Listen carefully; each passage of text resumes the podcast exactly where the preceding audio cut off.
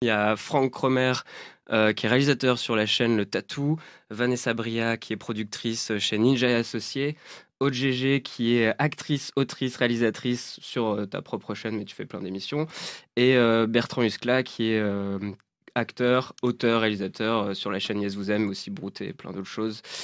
Et du coup, j'aimerais qu'on commence. Alors, je sais pas qui va prendre la parole en premier, mais peu importe, ça peut être bordélique sur les difficultés qu'on peut rencontrer face à bah, pour créer les projets qu'on veut faire et, euh, et, quelles sont les contraintes, que ce soit financières, euh, etc. Je sais pas si on, je donne un, un, premier euh, la parole à Franck au début. C'est moi qui inaugure le, oui, qui ouvre le bal. Tu mets la pression de ouf. Non, mais en gros, les questions que moi j'aimerais qu'on aborde, c'est bah, est-ce que aujourd'hui ou est-ce que avec la chaîne Le Tatou, est-ce que vous en sortez? Comment ça se passe pour, euh, pour financer vos créations?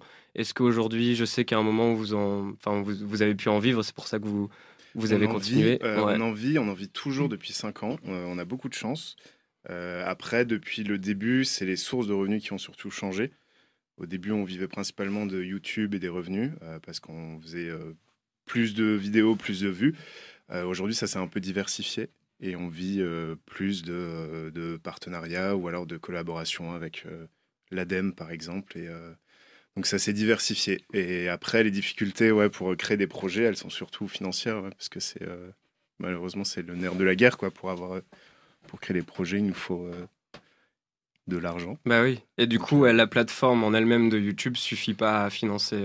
non, ça. Alors, est-ce qu'il y a une euh, époque où ça a été le cas ou pas? Mais je pense que je me demande si c'est toujours le cas en fait. C'est juste que ça a changé. Tu vois, au début, on faisait des, euh, des vidéos qui faisaient beaucoup plus de vues. C'était les questions cons. Ça rapportait plus de personnes dessus et euh, forcément, quand tu fais plus de vues, que tu sors plus de vidéos, tu gagnes plus d'argent. Donc je pense qu'il y a des gens qui font des vidéos tous les jours aujourd'hui et qui font un million de vues. Ils vivent encore de YouTube et que de YouTube. Et c'est juste que nous, on a changé de ligne éditoriale et on fait des choses différentes qui font moins de vues. Donc aujourd'hui, YouTube nous suffit plus uniquement pour, euh, pour vivre. Hmm. Mais je suis pas sûr que la plateforme ait tant changé que ça. Ça rapporte peut-être un peu moins, mais c'est juste que nous, on a changé ce qu'on faisait surtout dessus. Donc, euh. Ok, parce que vous êtes quand même quatre ouais. arrivés à tenir euh, c'est ça. financièrement dessus. quoi. C'est ça. On a notre société, on est tous salariés de la société ouais. et on tient dessus. donc voilà. Vous embauchez? Pas actuellement, non. on va... non, non. Ok, donc il n'y a pas, y a pas hum, en tout cas pour l'instant, il n'y a pas de télé ou de choses comme ça qui financent derrière. C'est euh. vous vous débrouillez avec des partenariats ou alors des vidéos de commande, comme disait pour, euh, l'ADEME Non, la télé, euh, on a des discussions pour peut-être faire des trucs avec, avec une télé, mais qui serait toujours diffusée sur le web. après, c'était quoi ta question? Pardon. oui, non, c'était ça. Ouais, c'était les trucs avec, pardon, pour la télé. On va mm. peut-être faire des choses. Après, on a fait euh, des choses avec l'ADEME, donc c'est euh, du coup c'est l'État, c'est une branche de l'État pour toutes les tous les gros dos écologiques mmh. et tout qu'on a fait. Euh, voilà. Ok. Sur sur la, sur ça. Et Aude, toi qui fais des formats, on va dire peut-être un peu similaires avec les, les portraits, enfin similaires, je veux dire dans la forme, c'est-à-dire c'est écrit, mais c'est plus proche des écritures du réel, on va dire, que de la fiction. Euh, comment toi tu t'en sors? Eh bien moi ça s'est arrêté, c'est comme ça que je m'en sors. Euh, non moi j'ai lancé ça euh, il y a trois ans avec cette espèce d'utopie de, la liberté, de ton, de non-producteur, non-network. Enfin, moi, je me suis lancée seule avec une équipe et la seule chose que je m'imposais, c'était une, une exigence de fond et de forme. Donc faire quelque chose de très beau, très chiadé, qu'on ne verrait aujourd'hui qu'en télévision et encore, euh, mais sur YouTube pour montrer que en fait faire du programme sur YouTube, ce n'est pas, en tout cas dans l'inconscient collectif, c'est ça le problème quand on discute avec des gens qui sont hors YouTube, ils ont tous l'impression que euh, c'est des gens dans leur salle de bain qui se filment avec leur téléphone portable. Or c'est pas le cas et je voulais montrer qu'on pouvait faire des choses de grande qualité avec des grands professionnels. Bon, le fait est que effectivement ça ne se finance pas, euh, c'est très compliqué et que à un moment donné, moi j'ai été battue par l'algorithme dans le sens où, comme tu disais, si tu ne sors pas du contenu tous les jours, tu disparais euh, des recommandations et tu disparais de, cette espèce de, machine à flux euh, infernale. Et donc, moins tu postes, moins tu es recommandé, moins tu es vu. Et alors, je ne parle même pas encore du fait d'être, de faire du contenu en étant une femme, euh, qui rentre encore dans, le, dans une autre phase de l'algorithme Ce qui fait que moi, je suis obligée de disparaître parce que avec un travail d'écriture, c'est-à-dire que moi, de la documentation à, euh, au FX, euh, je mettais plusieurs semaines, voire plusieurs mois à sortir un épisode. Donc quand il sort, qui est pour moi un événement, qui est quand même un mini accouchement, euh, c'est très vite, c'est très vite une fausse couche. Donc vraiment très rapidement, enfin pas très rapidement, mais j'ai tenu le cap, j'ai tenu bon. Il y a l'aide du CNC Talent qui m'a permis de surnager pour quelques épisodes, mais le fait est que ce n'est pas viable et qu'aujourd'hui, euh, euh, à l'inverse de la télé, on fédère sur une communauté. Donc c'est ça qui est intéressant. Sauf que même cette communauté qui est prête à être vraiment là n'est même plus prévenue de quand on poste un contenu. Donc moi, enfin moi de mon point de vue, l'algorithme m'a battu et m'a euh, un peu découragé. Et c'est vrai que YouTube favorise beaucoup les créateurs qui sont réguliers, qui sortent des vidéos tous les jours. Le, format parfait, c'est de filmer au téléphone, de sortir tous les jours. Et c'est ce qui te pousse euh, le, plus et ce qui te met le plus en avant sur YouTube. Sauf que ça implique, si tu sors un format tous les jours, euh, et quand bien même tu as 25 personnes derrière toi et tu es le plus brillant des brillants, euh, ça, ça, implique quand même de faire quelque chose un peu à la chaîne et donc un peu moins chiadé. Complètement. Mais moi, c'était pas ma volonté, en tout cas en, tant que créatrice sur un truc où j'étais autonome pour créer et pas dépendante de quelle que soit la maison de production. Et toi, Bertrand, avec tes broutes qui font des millions de vues sur Facebook, tu dois financer ça facilement, non? Euh, alors, oui, en réalité, c'est simplement financé parce que euh, nous, alors, et je parle aussi au nom de Yes Vous Aime, qui est mon collectif avec qui on fait, on fait des vidéos. Euh, nous, on a fait l'espèce de pari inverse de YouTube, à savoir, on n'a jamais visé à être subventionné par YouTube, à toucher de l'argent de YouTube. Nous, ce qu'on a voulu depuis le début, c'était de travailler avec des chaînes de télé, là où tout le monde donne, donnait, parce que ça commence à un peu changer de la télé pour morte.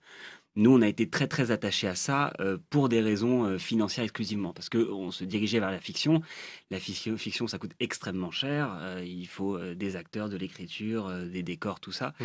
Donc nous, en fait, ça a été un pari de constant de trois ans de nos vies en autoproduction, à sortir avec des 5D dans la rue et trucs, à, faire tout nous-mêmes, juste pour être repéré par une boîte de prod. On savait même pas ce que ça voulait dire. Et rétrospectivement, le pari est idiot. Hein. Je déconseille à tout le monde de le, faire, en se disant on va peut-être être repéré par quelqu'un. Ça a été le cas avec Studio Bagel, Canal donc, euh, qui a travaillé avec nous il y a maintenant depuis 3-4 ans maintenant, qui nous a proposé une enveloppe de développement pour pouvoir faire des sketchs pendant euh, un an ou deux et s'intégrer de plus en plus euh, à l'écosystème Canal+, ce qui fait qu'aujourd'hui, Yes Vous Aime appartient au MCN de Canal+, et nous, on crée des contenus qui sont en lien avec la télé. Donc Brut, par exemple, qu'on voit sur les réseaux sociaux, qui fait le plus de ses vues sur les réseaux sociaux, mmh. est aussi diffusé sur Click, qui est une émission sur Canal+.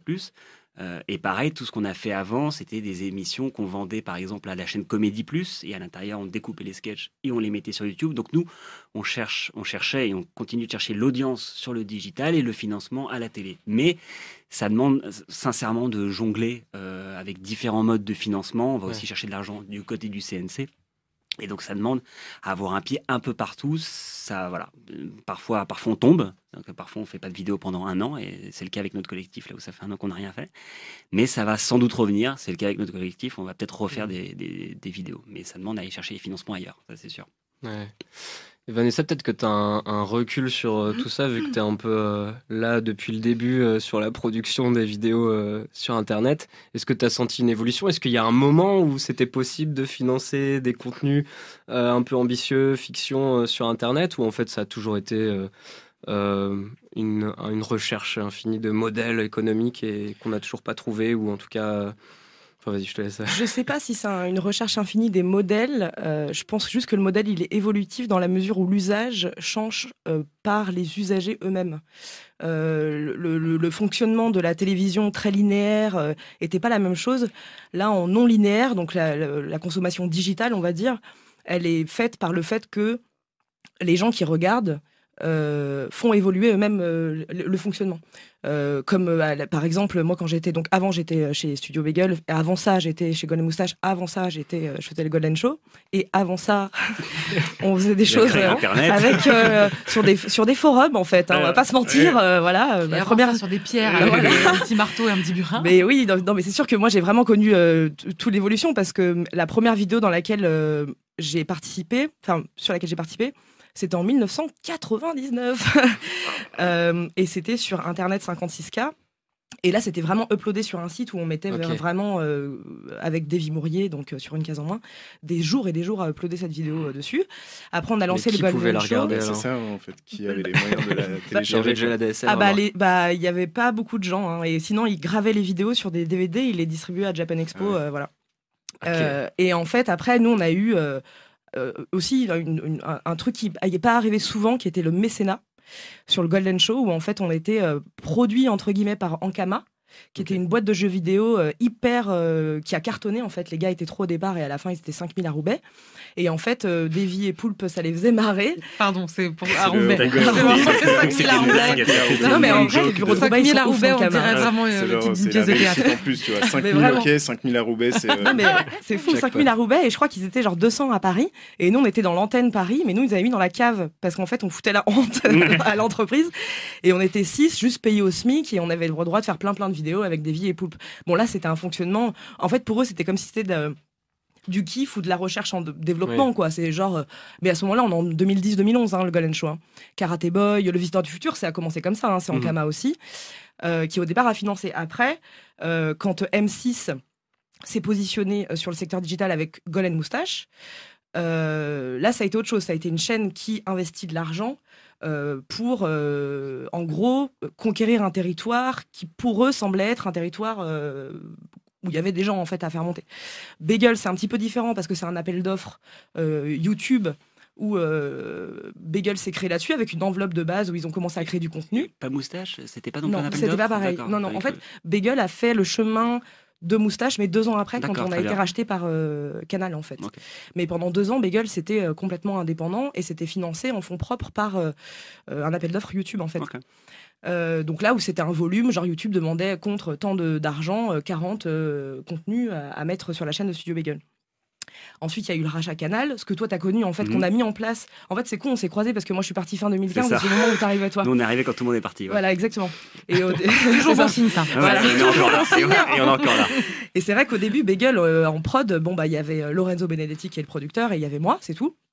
Et à la fin, quand toi t'es arrivé, il y avait, euh, bon maintenant c'est reparti en arrière, mais il y avait beaucoup beaucoup de gens à cette époque-là, puisque le business model de Bagel, euh, là je fais une petite ellipse, mais en 2015, euh, était basé sur du brand content, ce que tu appelles, bon toi ça peut être parfois de l'institutionnel ou de l'État comme l'ADEME et tout, ou alors après des marques qui sont des clients entre guillemets, parce que c'est de la pub en fait, on va pas se mentir, sur lesquels tu peux plus facilement te dégager une marche vertueuse pour la société et que nous, on réinvestissait dans les contenus euh, des chaînes YouTube. Et à la fin, je crois que le MCN, moi, quand je suis partie, on avait genre une quinzaine de chaînes, YouTube signées au MCN Canal, avec des enveloppes comme vous, vous avez eu de développement mhm. sur Yes Vous Aime pendant deux ans.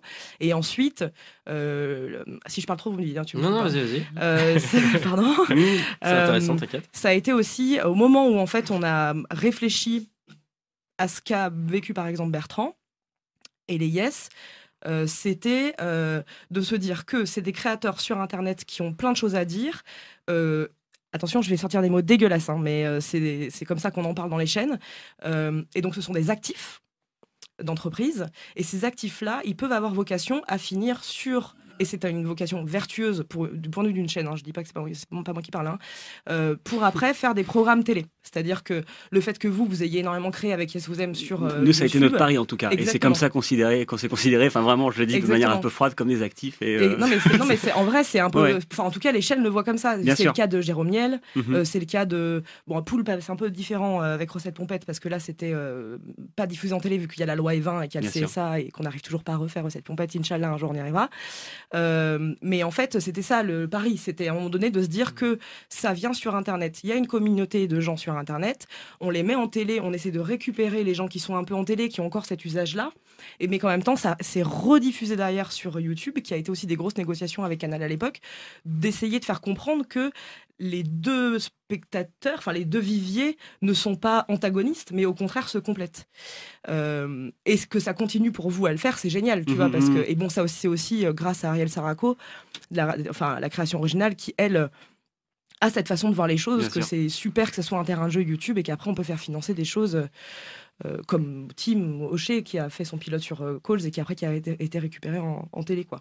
Donc en fait en vrai euh, bon il se trouve que Bagel maintenant c'est plus le business model de Bagel mais c'est celui par exemple de Webedia parce que toi tu es chez Webedia où effectivement il y a des enveloppes de contenu qui sont allouées aux créateurs bon il y a, plus, il y a plusieurs je crois roadmap en fonction des gens mais c'est aussi une façon de, de, de créer des choses quoi.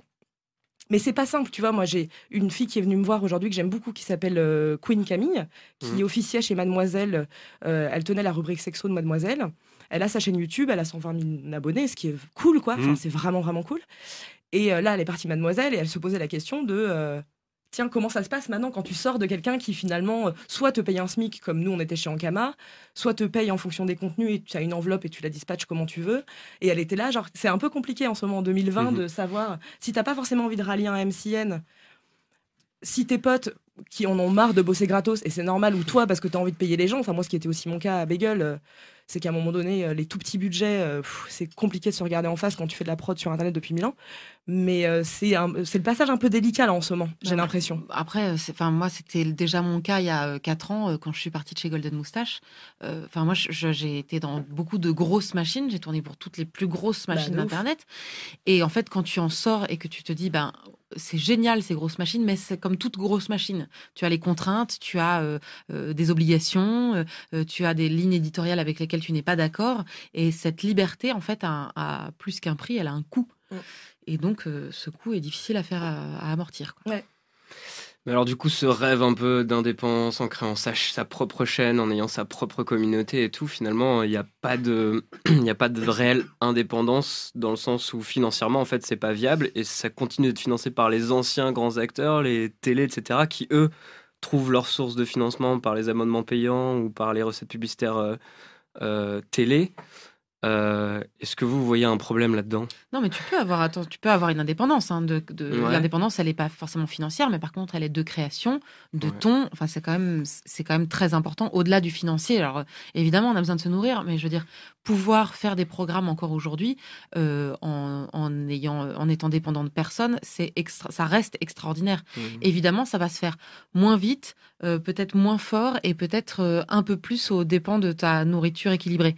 mais mais ça peut encore se mmh. faire. Quoi. Mais évidemment que le problème de l'hégémonie euh, et le problème euh, aussi de l'écrasement des énormes boîtes qui, mmh. en plus, euh, font valoriser le contenu, leur propre contenu, et réussissent par vraiment des, des, grandes stratégies, en fait, à, se, à écraser le marché. C'est-à-dire que tu vois la vidéo de quelqu'un et, en fait, de la même boîte, tu vas, on va te proposer tout de suite les contenus de 10 autres personnes de cette même boîte, même si les contenus sont différents et ne t'intéressent pas.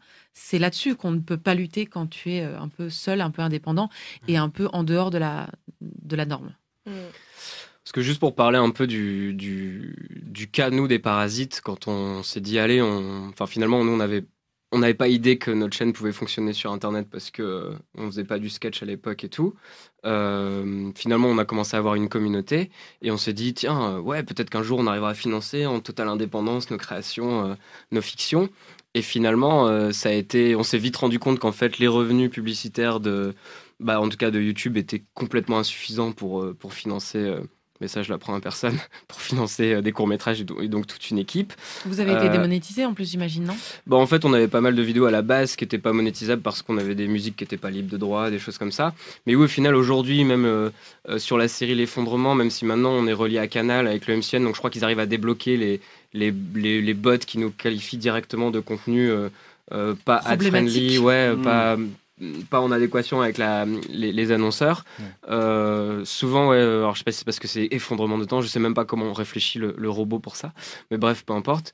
Euh, oui, on s'est rendu compte que, que, à moins de faire un énorme crowdfunding, si on voulait éviter justement les placements de produits ou les, les vidéos de commande, euh, il y avait pas ce luxe ou alors peut-être l'ignorance du, du véritable business en fait de créer des vidéos qui serait peut-être pas juste enfin comme la télé finalement ils financent avec plein de sources différentes c'est pas une seule diffusion c'est plusieurs diffusions il y a la publicité il y a peut-être les abonnements payants il y a les ventes internationales etc bon bref en fait on est juste tout jeune là-dedans et on se rend pas compte mais il y avait quand même cet espoir et qui que je, que je garde encore euh, en moi de me dire mais en fait c'est Enfin, ça reste un outil incroyable pour être indépendant et faire en effet ce qu'on fait, et, encore plus si on est bénévole.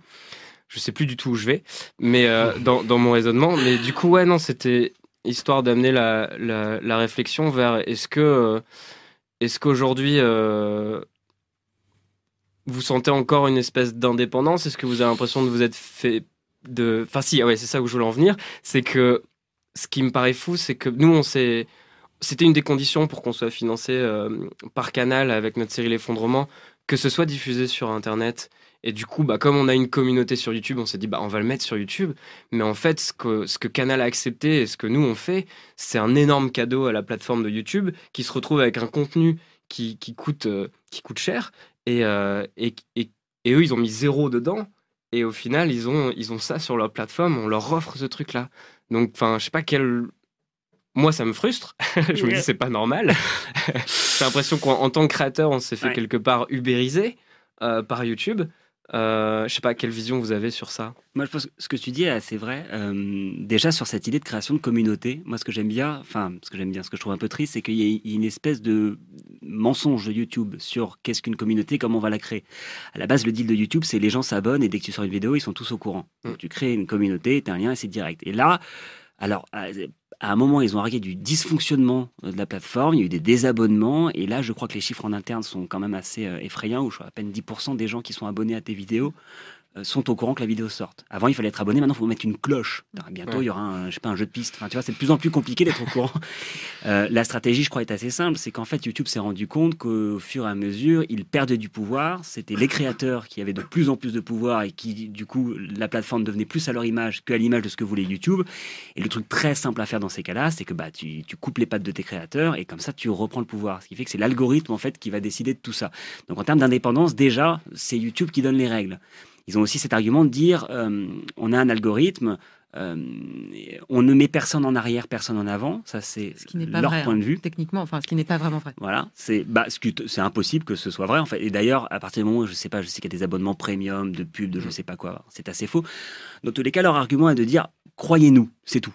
C'est une multinationale, tu as Google qui te dit crois-nous. Vous pouvez nous le prouver? Non, on ne peut pas te le prouver, mais euh, simplement crois-nous. Donc en fait, il y a plein d'étapes qui font qu'en termes d'indépendance, c'est forcément c'est forcément un petit peu compliqué. Après l'idée pure d'indépendance totale, moi je pense que quand on fait de la fiction, je parle aussi donc pour mm. vous, je sais pas quoi, ça passe quand on commence en, indépendant, on a tous les deux fait l'expérience à de différentes échelles, euh, c'est un pari idiot. Mais bon, les, les, les, les le choix de vie d'être artiste, créateur est un pari de vie assez idiot aussi, mais ça a demandé à faire des mises de nos propres vies euh, qui sont euh, on a dû faire all-in à un moment. Tu vois. On, a dû cramer 3-4 ans de nos vies en faisant le pari que ça allait marcher.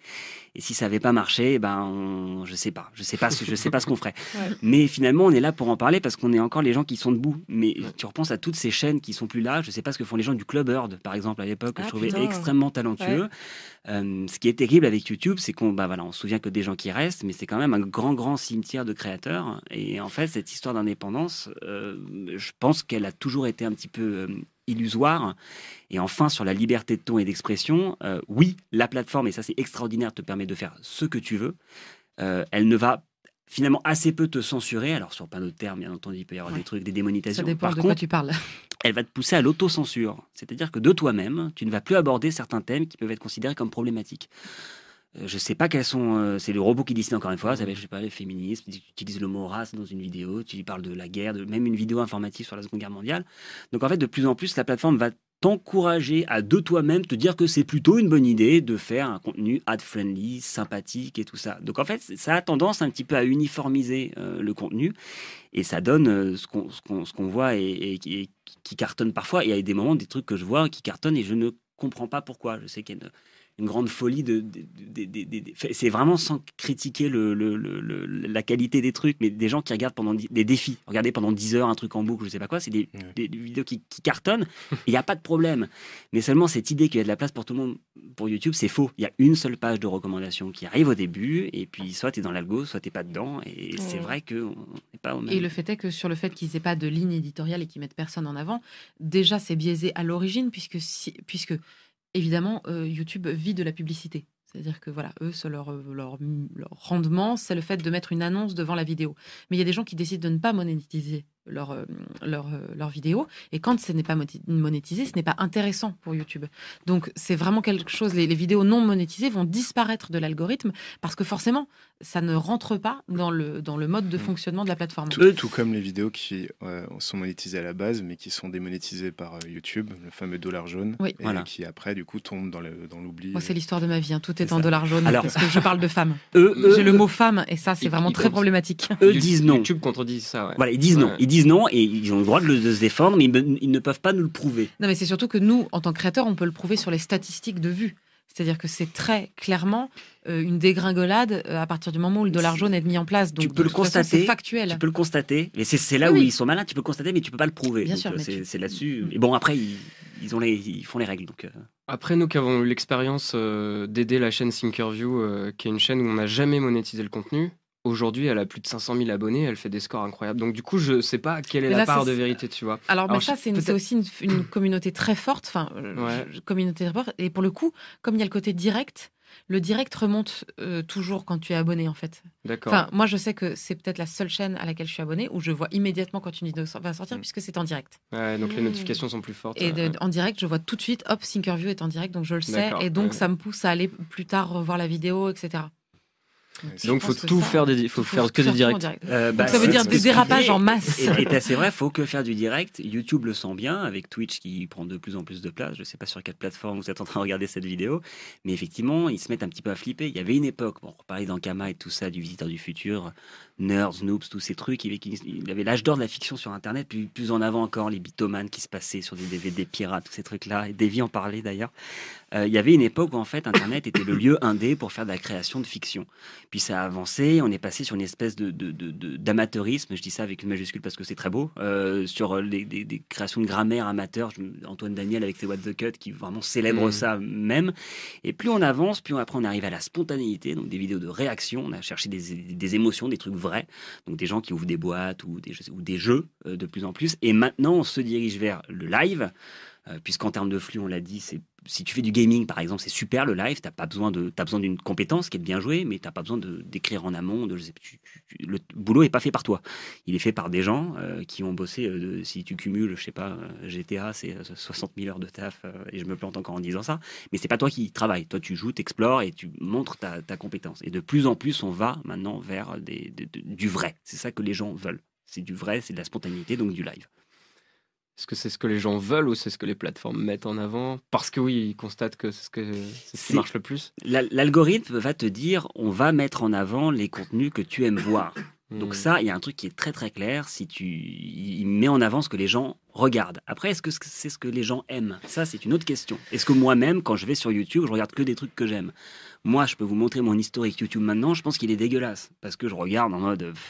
et de temps en temps, j'ai me taper un documentaire un peu cool. Je vais me dire, je vais dire ça, c'est bien, ça a changé ma vie. Mais l'effort de regarder un truc bien, même pour moi, quand je scroll, mais même sur Facebook ou Instagram, je, suis abreuvé de trucs idiots et. Euh, l'algorithme va continuer à me montrer ça. Tu vois, de toute façon, tu es renvoyé à ça. Quand tu veux chercher un contenu de qualité, très cherché, euh, documentaire ou, scientifique ou que sais-je, tu es ramené perpétuellement euh, au contenu mainstream et à, la, à ce qui est pour moi, enfin moi aujourd'hui, et alors je vraiment là c'est la vieille réac qui parle, mais j'ouvre ma page tendance YouTube, j'ai l'impression que c'est vraiment aujourd'hui ce qu'on voit en télévision sur Énergie 12 ou sur, euh, J'allais vraiment dire une hmm. chaîne qui n'existe plus. Antenne 2 sur, Direct 8. et, du coup, euh, de toute façon, enfin moi, je, suis comme toi, je suis partisane. J'ai jamais pensé que la télé était un média mourant.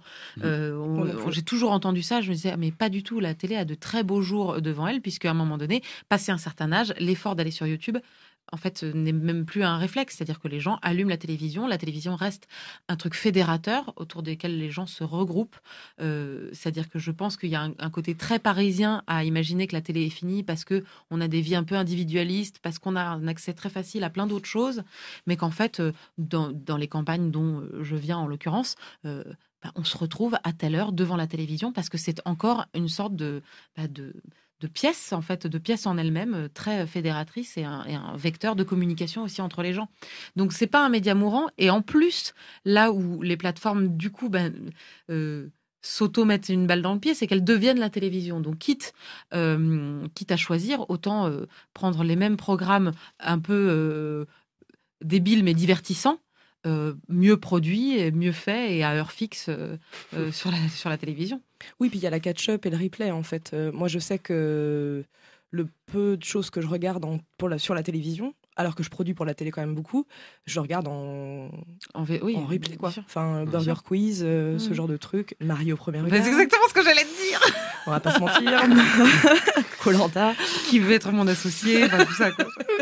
Juste pour revenir vite fait euh, à la question de, de comment de YouTube et de notre indépendance et tout, est-ce que vous, vous avez, c'est une, question qui vient de, du web, puisqu'on est en direct, euh, est-ce que vous avez des contacts directs avec YouTube quand il y a des soucis et tout? Est-ce que par exemple avec le tatou, vous avez déjà eu des soucis et vous avez un contact privilégié et du coup ils, sont tous gentils et ils vous aident? Non, c'est très dur d'être en contact euh, direct avec eux. Il y a, on avait des contacts au YouTube Space, qui est l'endroit donc pour les bureaux pour tourner dans Paris enfin où ils ont des studios. Euh, on avait eu des contacts avec YouTube, mais c'était plus pour parler au moment de l'article 13 et tout ça. Euh, après, des... ouais, c'était donc c'était un peu un peu chaud. C'était du euh, lobbying auprès de leurs créateurs. Ouais, c'est ça. Et après, des contacts directs, non, c'est ça. Ouais, il n'y a pas de service après-vente en fait sur YouTube. Enfin, tu fais pas, t'as pas une hotline quand tu as un souci. C'est ça ce qui est assez. c'est en fait, c'est un peu quand tout va bien c'est cool. Et dès qu'il y a un problème, euh, c'est tu te retrouves un peu euh, tout seul. Tout seul moi, j'ai toujours eu des contacts directs, très faciles et très rapides. Sauf qu'en fait, la rapidité est une notion un peu aléatoire, ce qui fait que à partir du moment où on règle ton problème, c'est déjà trop tard par rapport à une mise en ligne de vidéo. Mmh. Donc, quoi qu'il arrive, moi, j'ai fini par ne même plus euh, contacter les gens parce que mmh. ça ne servait plus à rien. Et que, voilà. Mais je pense qu'en plus, alors là, je, ne suis pas assez compétente pour parler, mais il me semble qu'il y a une question d'indépendance juridique en ce qui concerne YouTube, c'est-à-dire que c'est une plateforme d'agrégation qui n'a pas vocation à être de production. En fait, ils n'ont pas le droit de créer du contenu. Je mets euh, un, petit un petit guillemet à ça, c'est euh, YouTube Originals, mais parce que c'est une option freemium payante euh, différente. Mais ils ont basé, c'est comme Dailymotion, ils ont basé leur, leur, leur modèle en fait, qui est effectivement basé sur la pub, mais la pub est avant. Ils sont indépendants ils, mettent aux enchères le, le, le, ad avant, enfin le skip ad, le pré-roll avant, mais en fait ils ont pas, euh, ils ne peuvent pas avoir la compétence de production. Donc je, il me semble, vraiment, je prends ça avec des pincettes, qu'ils ne peuvent pas injecter de l'argent, comme tu disais, genre les parasites ils sont du, enfin en vrai, vous êtes le second couloir de diffusion. Que par les, ouais, que par les contenus premium. Exactement. Mais ça, c'est en, financement pur, tu vois ce que je veux dire? Non, mais en accompagnement, ils se veulent accompagnateurs des créateurs. Oui, oui, bien sûr. Bien sûr. Mais ils ont bien compris que bah, leurs euh, ressources, enfin leurs. Euh, ce sont les créateurs. Ce sont ouais, ce, que, ce, que, les créateurs créent. Et du coup, ils font tout, ils mettent tout en place pour essayer d'éduquer et d'apprendre aux créateurs comment arriver à financer d'eux-mêmes leurs trucs sans que eux mettent euh, ils t'expliquent comment faire des placements produits, euh, vendre des, des, bah des goodies. Euh, pour euh, ça au YouTube Space. Bah, ils font plein de choses. Il y a plein de cycles. C'est une façon de justement. Enfin, les équipes du YouTube Space sont super. Hein. Il n'y a pas, pas, de galère avec ça. Donc c'est une manière de former. de... Mais en fait, en vérité, c'est aussi la moindre des choses. Mais ça, on est d'accord. En fait, ils sont un peu bloqués quelque part. Moi, moi j'ai des contacts avec eux dès que j'ai un problème, mais alors je pense que c'est parce que le fait que je passe par Canal, donc du coup, il y a une espèce de chaîne qui, me défend. J'ai jamais, jamais fait seul. Je suis tombé sur des gens euh, compétents, réactifs et sympas. Enfin, vraiment, la façade humaine, moi, que j'ai vue de YouTube, je les trouve vraiment diablement efficaces en termes de, retour. J'ai le sentiment que parfois eux-mêmes subissent la lourdeur de la plateforme et les incohérences que ça peut faire parfois. Euh, et que effectivement ils mettent tout dans ces tous ces, procédés d'accompagnement plutôt que de production en essayant d'aider euh, d'aider au maximum. Mais parfois eux-mêmes dans leurs explications bah, se mordent la queue parce qu'ils n'ont pas de réponse et eux-mêmes ne savent pas comment fonctionne. C'est une boîte américaine et qui mm. t'explique qu'aux États-Unis, quand toi tu leur dis mais pourquoi euh, euh, ma vidéo sur la loi sur l'IVG est totalement démonétisée, ils te disent mais parce qu'aux États-Unis, tu on te regarde, on dit, comment ça, vos créateurs ils parlent d'avortement? Mais vous êtes des grands malades mentaux, les Français. des bébés aussi. Et voilà. Donc, du coup, tu as une espèce de truc où tu, on te dit, bah, de toute façon, c'est l'Amérique. Donc, euh, en Amérique, tu parles pas de ça. Et, ça, je trouve ça vraiment intéressant en termes de. On, parlait de liberté, tout ça, d'avoir une culture française soumise à des lois américaines. De, je, je trouve qu'il y a une espèce d'ingérence dans notre culture notre rapport, euh, alors que ce soit sur des questions euh, d'IVG ou tout ça, mais même notre rapport à la vulgarité, à la nudité, à tous ces trucs-là, euh, d'être envahi de culture américaine. On parle de ce fameux N-word qui a valu il n'y a pas longtemps des trucs pour Webedia, qui a eu des, petits soucis suite à l'utilisation de ce mot. Le, fait de, le fait de moi-même ne pas pouvoir l'utiliser ici est un truc qui m'emmerde pas mal parce que Je dis que c'est c'est pas dans notre culture ce, ce, ce rapport-là à cette histoire-là. On n'a pas eu les mmh. confédérés, on n'a pas eu autant d'esclaves sur notre sol qui En fait, c'est pas notre histoire. Oui, c'est mal, il y a pas de problème, et c'est pour ça que la contagion arrive même en France. Le mot haine arrive, qui est quand même un truc qui n'est pas du tout de notre culture. Et qui n'est même pas dans notre langage de par ailleurs. Enfin, c'est à dire que si tu le, enfin en l'occurrence là, quand il a été euh, prononcé dans le live, euh, enfin c'est quelqu'un qui est très empreint de culture américaine et donc c'est un rapport français à l'utilisation du mot en fait. Et d'un coup, on suit des règles américaines qui sont pas du tout les nôtres. Et moi, je trouve qu'en termes de, voilà, de, de, rapport à notre propre liberté d'expression, de nous-mêmes nous autocensurer comme je le fais moi-même ici. Alors je dis pas qu'il faut aller crier ce mot partout, tout ça, mais juste avoir conscience de, du contexte dans lequel ces mots s'utilisent, c'est comprendre aussi le contexte de son propre pays. Et mmh. là-dessus, on, est un peu battu parce que Tu as totalement raison. Moi j'ai fait quand même une vidéo sur les Femmes, enfin une vidéo documentaire pour expliquer le mouvement Femen. Et donc j'étais, mais j'étais dans une hystérie enthousiaste de j'ai trouvé le moyen que ma vidéo ne saute pas, à savoir que je me suis mis de la peinture sur le téton, assez opaque pour que le téton soit. Et donc on en est là. C'est-à-dire que je suis quand même nue, je suis quand même seins nus. Mhm. Mais on voit pas le téton, une espèce de diabolisation du corps féminin qui est terrible. Bah, nous, crac crac, euh, évidemment, l'émission allait en moins de 16 ans euh, sur Canal+. Il euh, n'y a pas de classification moins de 16 ans sur YouTube, donc c'est euh, moins de 18 automatiquement. Et ça, de toute façon, moi, je m'étais jamais posé la question de genre, euh, c'est pas une négo. Enfin, évidemment que même si c'est pas du contenu pornographique à, proprement parler, on n'allait pas laisser le truc comme ça vivre. Donc évidemment, c'est moins de 18 et moins de 17 sur Facebook d'ailleurs. mais tu vois, par exemple, en parlant de juridiction qui par contre est un peu à l'inverse, là, recette pompette passe en télé au Canada sur YouTube aux États-Unis et nous en France en télé. Bon, laisse tomber, c'est la loi Evin, ok? Mais même YouTube, alors que, enfin, le CSA a pu faire pression sur le YouTube pour qu'en fait on ne puisse pas. Euh, tout a été désactivé. Enfin là, si on va mmh. sur la chaîne de Rosen Poupette, vous verrez, il y a rien quoi. Mmh. Et on peut pas euh, à l'heure actuelle. Euh, où elles sont Ah non non, elles sont non répertoriées. Ah oui. Non répertoriées. D'accord. Ouais. Est-ce que du coup l'un de vous a, eu la réflexion à un moment de se dire de se libérer de, de YouTube et d'essayer de diffuser ses vidéos ailleurs? Est-ce que vous avez été approché par exemple par Dailymotion euh, qui vous ont dit Eh, venez, on a de quoi rémunérer mieux les créateurs Est-ce que est-ce que c'est quelque chose que vous avez envie de faire? Il y avait un petit poil. Ouais. que... T'as une chaîne Watt, toi, je crois. T'as une chaîne Watt TV. Watt Waouh Ah, ah ouais, ah, mais nous, ah, le, le Golden Show, on était sur Watt, nous, évidemment. je me souviens. Ah. Est-ce que... après, c'est surtout quelle, quelle, alternative y a en fait? Ah, Tu vois, tu dis Dailymotion parce que c'est le premier, limite le seul, et parce que c'est euh, français. Mais au final, euh, nous, ils nous avaient approché il y a quelques années pour, euh, pour, qu'on vienne, comme je pense tout le monde, mm. pour nous faire sortir de YouTube. Mais si, enfin, si tu veux pas aller sur Dailymotion, de toute façon, les autres alternatives, il y en a quasiment pas aujourd'hui, je crois, ou même pas du tout. Bah, aujourd'hui, il y a Twitch. Ouais, mais ça, c'est pour du. C'est vraiment accès live, tu vois. Autant YouTube est encore accès vidéo euh, à la demande et tout, mais euh, le, Twitch, c'est vraiment du live. Mais comme le modèle évolue, euh, et par ailleurs, moi, je, je reste, je suis persuadée, mais peut-être c'est la grande utopie, que le jour où il y a une vraie alternative sérieuse qui sort d'un coup, je suis persuadée que c'est un grand exode mais peut-être que c'est complètement illusoire. Mais moi, je viens Dailymotion, hein, j'ai démarré sur Dailymotion. Bah j'ai l'impression, moi, que ces idées de. Alors, ces alternatives, moi, j'entends beaucoup parler à chaque fois des gens qui disent Mais venez sur PeerTube. Et je connais pas, personne n'y va. Et dès que je vais sur PeerTube et je regarde des vidéos, ça fait 12 vues. Enfin, vraiment un truc qui est pour l'instant une non-solution mais qu'on est quand même encore une fois en concurrence avec un pays qui est les États-Unis, qui a une force de recherche et développement qui est encore 20 ans en avance sur nous, qui en plus a des lois sur la fiscalité qui font que c'est quand même plus simple de créer, et à quel prix, hein, à quel prix social ils ont là-bas, mais du coup il y a un côté open bar avec un grand pays, avec toute la Sunbelt, tous les trucs, enfin ils, ont plein d'avance sur plein de points, et moi j'ai l'impression que la seule solution qui pourrait arriver, au-delà de du rêve de se dire ah j'ai créé dans mon garage une plateforme d'hébergement, ce serait une solution politique, une solution pourquoi pas, j'ose le gros mot, européenne, mais un truc un, peu puissant. Parce que là, je sais pas, je prends l'exemple par exemple de la contre-attaque euh, de la France face à Netflix qui veut sortir Salto.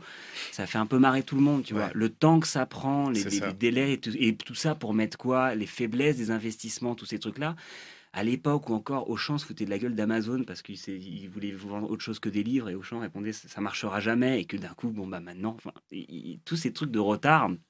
Et donc moi je vois pas vraiment de solution à, ça si ce n'est euh, une, une, vraie politique euh, européenne euh, agressive en fait. Bah déjà, il y a eu le droit d'auteur aussi qui a, qui a quand même, euh, je veux le, le, droit d'auteur qui est quand même une exception française assez particulière, a quand même réussi à faire plier ces plateformes pour rémunérer les créateurs. Donc bon, je suis, pareil, hein, je suis peut-être dans le monde des bisounours, mais il y a des choses qui peuvent se faire, mais ça, il faut une volonté, euh, comme tu dis, politique, et puis il faut, une, faut un coup de, de poing sur la table. Mais qui va le faire, Monsieur El Kabash? Est-ce que ça reste pas dérisoire aussi, euh, justement, cette récolte de droits d'auteur? Moi, j'ai l'impression qu'il y a peut-être une époque où c'était euh, une rémunération d'un euro les 1000 vues, puis c'est peut-être passé à 50 centimes, et puis ensuite il y a eu le droit d'auteur, donc ils ont, ils ont remis les 50 centimes, donc on s'est retrouvé à un euro. Enfin, est-ce que c'est pas, est-ce que c'est pas juste des, des vases comme ça qui font euh, varier pour euh, bah, là, moi, je me rends pas compte parce que pour le coup, je suis un peu, ça y est, dépassé depuis 2015. Mais euh, à l'époque, quand il y a eu les premiers accords SACD, franchement, c'était pas dégueu. Hein. Enfin, quand tout le monde a déposé, ouais, tu avais déposé il y a longtemps, du coup. ah, c'est ça, c'est il y a longtemps. Moi, je me rends plus compte maintenant. En fait, trois ans, c'est très long en internet. Oui, c'est hein. ça. En âge internet, c'est comme une linges, quoi. Ouais, voilà, c'est ça. En tout cas, ouais, le constat que j'ai l'impression d'avoir fait, c'est que ce soit Dailymotion ou même un moment on avait été approché par TF1 qui voulait récupérer certaines de nos vidéos. Je sais pas si vous ont approché aussi pour les diffuser. Ils nous disaient on rémunère dix fois mieux euh, que YouTube en termes de publicité, etc. Mais nous, on a une publicité à chaque fois. Mais au final, c'est ce qu'il y a aujourd'hui sur YouTube. Il y a une mm. publicité à chaque fois maintenant. Enfin, je veux dire, on n'y échappe, plus. Il y a eu peut-être un, un, moment où pour attirer justement mm. l'audience, il y avait zéro pub et c'était cool. Mais, euh, mais c'est plus le cas. Euh, et, c'est incroyable. On se dit, mais enfin, moi je me posais la question, pourquoi Est-ce que c'est parce qu'ils ont un tel monopole qu'en fait, bah, ceux qui établissent les règles et puis voilà. Mais, euh, mais je m'étais amusé à faire le calcul parce qu'on peut tous faire de la publicité sur YouTube. On peut tous payer YouTube pour mettre une publicité avant. Hein. je, peux, je pourrais payer un, emplacement publicitaire devant Yes Vous Aime pour, pour faire apparaître cette vidéo, par exemple. Fais-le, ce serait vraiment le plus gros troll de l'humanité, mec. Et, et, ça a un coût, et du coup, on peut savoir combien YouTube fait payer. Et du coup, je m'étais amusé à faire ça en essayant de prendre en compte le fait qu'il y a AdBlock, enfin qu'il y a des bloqueurs de publicité, euh, qui étaient, j'avais estimé à un quart. C'était un taux élevé en vrai par rapport à ce qui se fait vraiment. Euh, on sait, enfin, des stats que j'ai euh, sur Rouge Vert Bleu, même les parasites, euh, on sait qu'il y a 50% à peu près qui sont vus, euh, des vues sont vues sur mobile, donc là, il n'y a pas vraiment de, de bloqueur. Enfin, j'avais pris tout ça en compte et je m'étais rendu compte qu'au maximum, euh, YouTube versait aux créateurs 7% du chiffre d'affaires généré par la publicité. Et, je crois que les standards qu'il y avait à la télévision, alors peut-être que tu sais, Vanessa, j'en sais rien, mais c'est pas du tout ça. Putain, bah la répartition, tu vois, entre régie publicitaire, ce, que, ce qui verse à la, à la chaîne euh, Je sais pas, parce que pour le coup, je suis plus assez prod euh, sur Internet et je suis pas assez prod télé, donc euh, j'ai peur de dire de la merde là. Je crois qu'il y a des vidéos de Tatou qui en parlent de ça. Non, il me semble. Je suis pas au courant. Je, on, va les regarder. je veux pas dire de conneries. Qui, qui, en parle plutôt bien. Mais oui, je pense pas que ça soit 7% hein, par contre, hein, en bah, vrai. Hein. En tout cas, quand on voit le nombre de vues qui sont faites sur Internet euh, et, l'audience qu'il peut y avoir en télé et les financements qu'ils ont par rapport à, Internet, il y a un moment, on peut se poser la question soit euh, YouTube a bradé les prix pour être hyper attirant auprès des annonceurs. Il y a sûrement un peu de ça. le coût de la publicité, je sais pas à quel point il est plus faible. Enfin, est-ce qu'on peut faire plus facilement de la publicité sur Internet qu'à la télévision? Est-ce que le coût est plus faible Oui, oui, je pense qu'il est plus faible, moi. Et à quel point, ouais, du coup, ils ont baissé ça pour être attrayant au début. Euh, je sais pas. Et puis après, quelle part, en effet, euh, ils distribuent aux, créateurs. Mais moi, j'ai l'impression que YouTube, c'est pas une, une, une, boîte. Euh, qui est à l'aise. Euh, alors, moi, j'avais cru, entendre que ça perdait encore de l'argent, que mmh. c'est un truc qui, coûte Ah non, non, ils ont été rentables à partir de je sais plus quelle année. Ah ouais. Mais il me semblait qu'eux-mêmes se mettent à flipper, qu'ils sentent le vent tourner. L'autre problème de YouTube, c'est qu'il y a maintenant que des consommateurs qui sont habitués à ce que ce soit gratuit. Et ça, ça pose un vrai problème quand les gens se refusent à payer. Euh, mmh, mmh. on, voit l'espèce de four de, YouTube Red quand ils ont voulu faire des offres payantes, l'espèce de bad buzz où les gens se sont dit quoi, on va payer pour regarder des trucs. Donc ils, sont un peu pris à leur propre piège. C'est que maintenant, je pense qu'ils commencent à voir euh, tous les autres acteurs qui commencent à prendre des parts de marché, euh, Netflix en tête, euh, ils commencent à dire comment est-ce qu'on va rattraper le wagon et nous aussi offrir une, offre parce que ce qui rapporte de l'argent, c'est de la fiction. C'est la fiction lourde, c'est des longues histoires, c'est des trucs, et, du, et, du, pouvoir, et des consommateurs habitués, des trucs comme ça. Donc, je pense que même sont pas forcément très très à l'aise avec ça. S'ils pouvaient mieux rémunérer les gens, je pense qu'ils le feraient, sincèrement. S'ils pouvaient plus asseoir encore leur pouvoir là-dessus, je pense qu'ils le feraient. Tu veux qu'on fasse un crowdfunding pour eux? Ce serait une super idée. C'est des de générosité, de, tu sais, de n'attendons pas de contrepartie. ok, donc ouais, switch ailleurs et tout, c'est pas forcément une option. Euh, pour l'instant, ça me paraît impossible. C'est ça, c'est impossible. Et en même temps, tu as Instagram TV. Euh, bon, alors c'est pas non plus. en, même temps, voilà, je veux dire, il y a quelques années, on se serait dit, mais est-ce qu'on se serait dit, on va quitter Facebook ou délaisser Facebook il y a quelques années encore?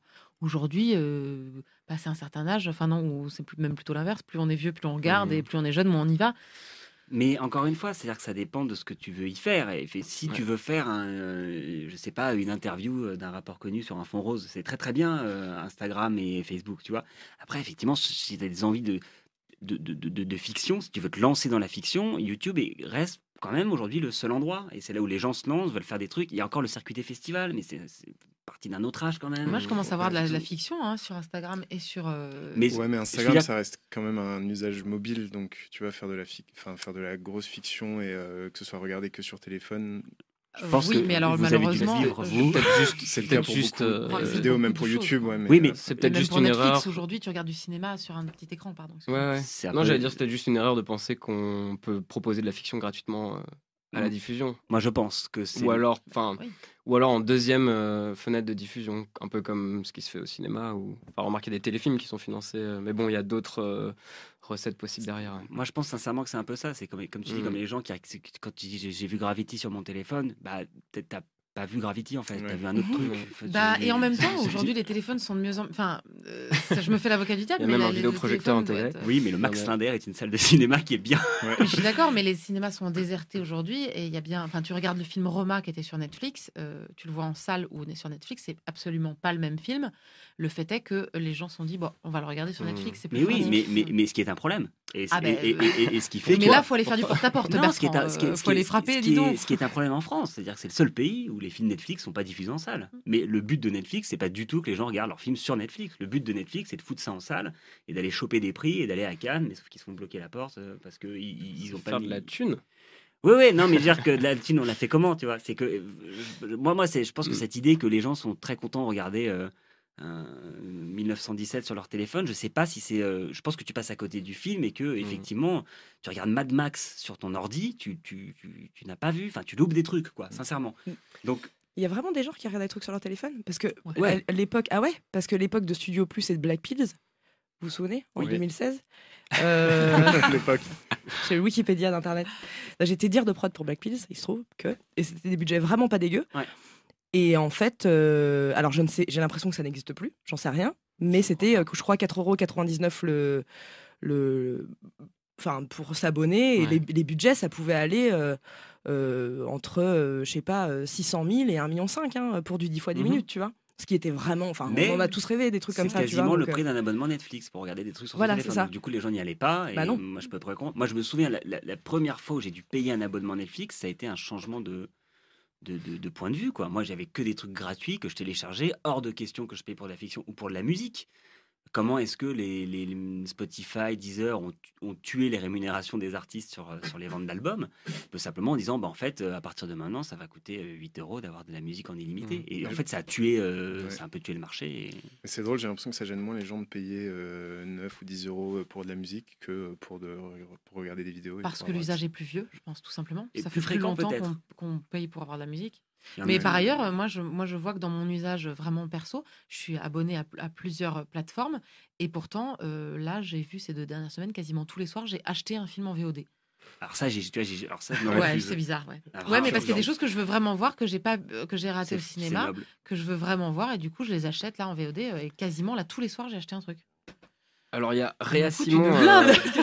T'es complètement torché, ma parole. complètement. Il y a Réa Simon avec qui euh, on a préparé euh, cette émission ce soir qui a une question et qui est hors champ, donc on le verra pas, mais, mais euh, voilà, vas-y. J'ai une mini question, c'était pour Bertrand. Alors juste avant, pour Blackpill, je crois que c'était gratuit. Tu avais juste à rentrer ah ton numéro de téléphone et, et c'est tout. C'était pour choper. C'était pour. Euh, surtout pour choper l'audience peut-être au début. peut-être le. Bon bref. Juste avant. Et du coup, c'était pour Bertrand euh, parce que toi, tu, du coup, tu vois ça un peu du côté euh, français. Du coup, tu vois juste les, initiatives un peu françaises, genre Framatube et Framasoft, etc., qui font des du peer-tube, etc. Mais je pense. Est-ce que tu penses que c'est uniquement français ce besoin d'une alternative à YouTube? Je saurais pas répondre. Je sais pas comment ça se passe dans les autres pays. Non, mais ouais, bah, non, mais c'est pour ça. Du coup, ma question c'était en fait, euh, euh, tu penses que c'est, euh, tu, tu, penses qu'on que c'est, il y a, y a, que quelques personnes qui, qui ont besoin d'une d'une nouvelle alternative à YouTube ou, bah c'est vraiment, genre, est-ce que c'est vraiment négligeable par rapport aux vrais besoins?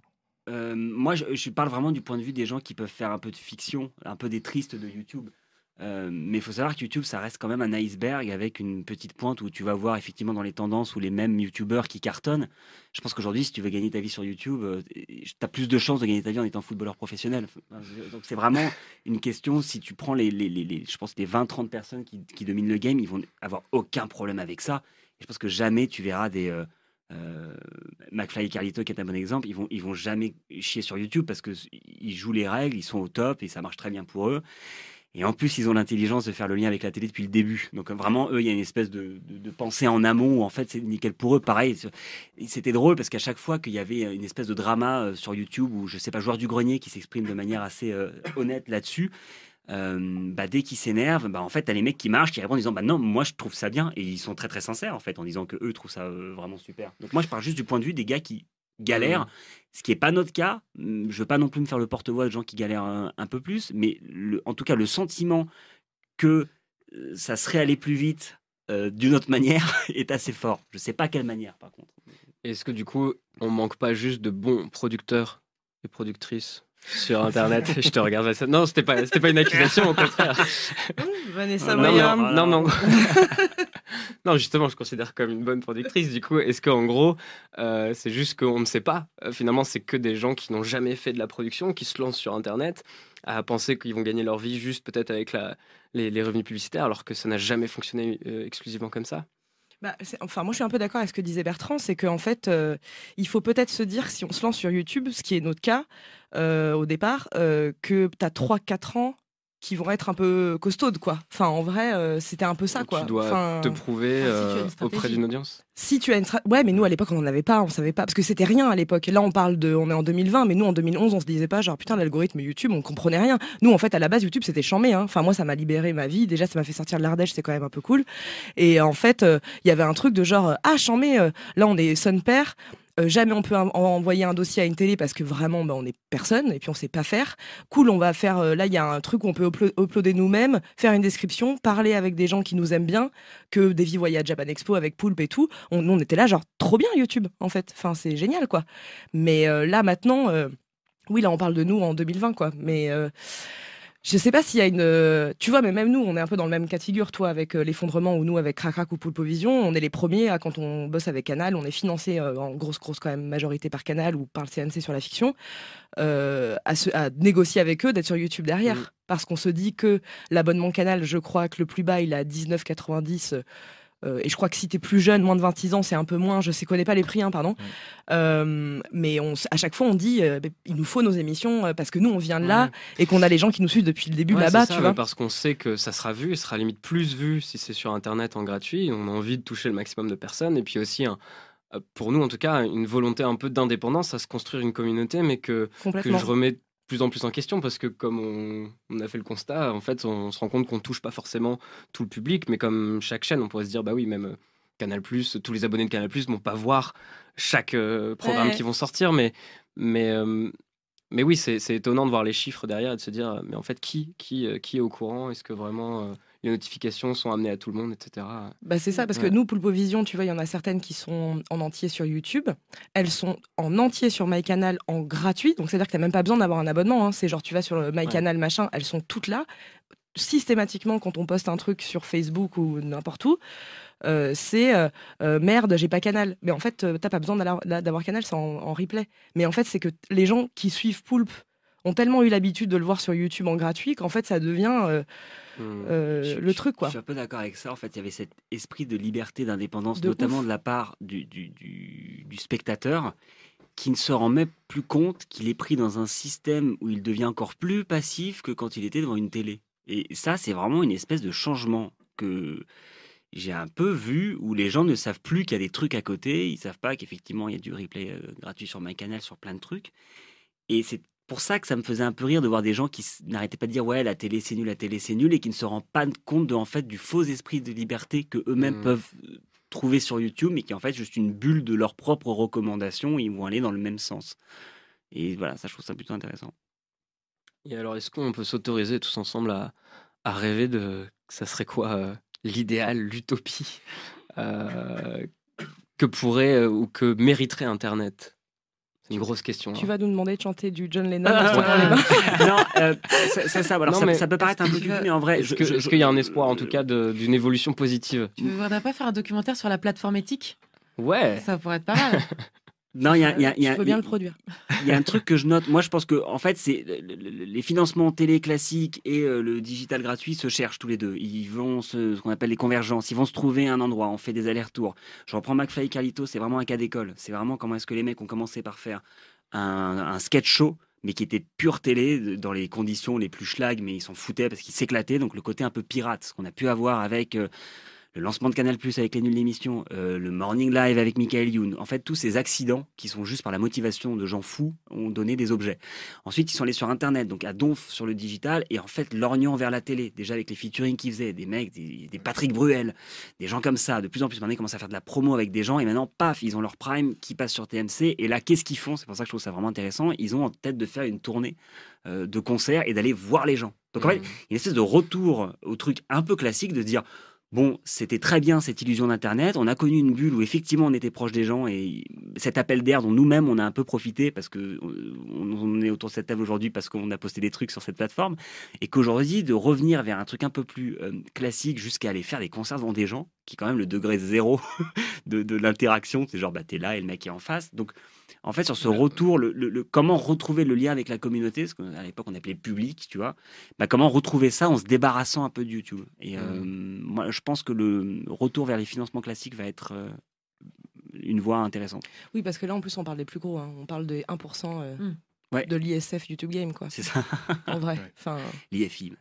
C'est peut-être pour ça aussi qu'ils vont chercher un peu leur public, parce qu'ils sont devenus tellement omniprésents partout qu'au final, eux, ils sont ils sont les numéros 1 depuis deux ans maintenant. Euh, mais de la même façon, je ne sais pas si vous, enfin, si vous avez été confronté à ce truc-là, mais moi maintenant, quand je fais des choses en télé ou ailleurs, on me demande de reposter les contenus sur ma chaîne YouTube. On me le demande, alors qu'avant, c'était une interdiction. Aujourd'hui, c'est un processus tout à fait inverse, où on dit, ben, on aimerait bien que tu le postes pour qu'on le voit. Mais en fait, tu dis, mais les gens sont tellement pas abonnés à ma chaîne pour ça que ça ne va pas prendre. T'essayes d'expliquer que ce que tu as fédéré comme communauté ne te suit pas aveuglément parce que c'est toi. Enfin, il y a souvent mmh. des gens, mais on, a quand même souvent vu que dès que tu changes un peu de paradigme euh, et que les gens sont abonnés à une chose, ils, sont attachés à ce qu'ils, à ce pourquoi ils étaient là. Mais ça, c'est étonnant. moi, c'est vraiment un truc que je, mais que je constate depuis six mois, tout l'inverse de avant. C'est-à-dire que maintenant, quand j'ai un producteur qui m'amène, tu peux le poster, je suis là ouais, ça me fait du mmh. contenu que j'ai pas galéré à produire, grave, mais c'est étonnant quoi, c'est tout nouveau ça.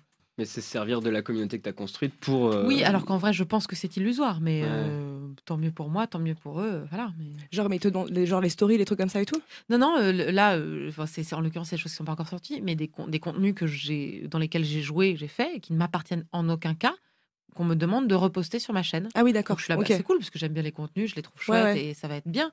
Mais ça va différer énormément de ce pourquoi j'ai ouvert la chaîne et de ce pourquoi les gens me suivent. Ouais. Mais en même temps, c'est ça qui est aussi intéressant avec le. Tiens, j'ai eu un Roland d'accent Picard. C'est ça qui est aussi un peu. c'est ça qui est aussi. ça m'arrive parfois, ça remonte. Euh, c'est ça qui est aussi intéressant euh, avec YouTube, c'est que par ailleurs, moi, je viens de le voir là en, sortant un livre. Je me suis servi aussi de la page qui est un, un, fil d'actualité euh, YouTube pour annoncer le livre. Et en fait, les interactions étaient énorme, bien plus grande que sur Facebook ou ailleurs.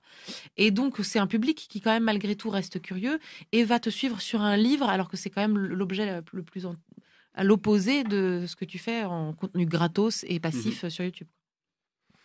Est-ce qu'avec le tatou, vous avez. Euh, c'est quoi votre stratégie d'avenir, s'il y en a une euh, Mais en gros, est-ce euh, que parce que vous, vous êtes vraiment est-ce que la volonté, c'est de rester sur Internet coûte que coûte parce que c'est là que vous avez envie d'être présent Ou en fait, peu importe, le but, c'est de faire du contenu et vous irez voir euh, Non, je pense que le but, c'est de faire du contenu de qualité. Euh, YouTube, en gros, je, personne à cette table peut, être, peut dire que dans 5 ans, on sera encore sur YouTube. On ne sait pas. Euh, aller en télé, je ne sais pas.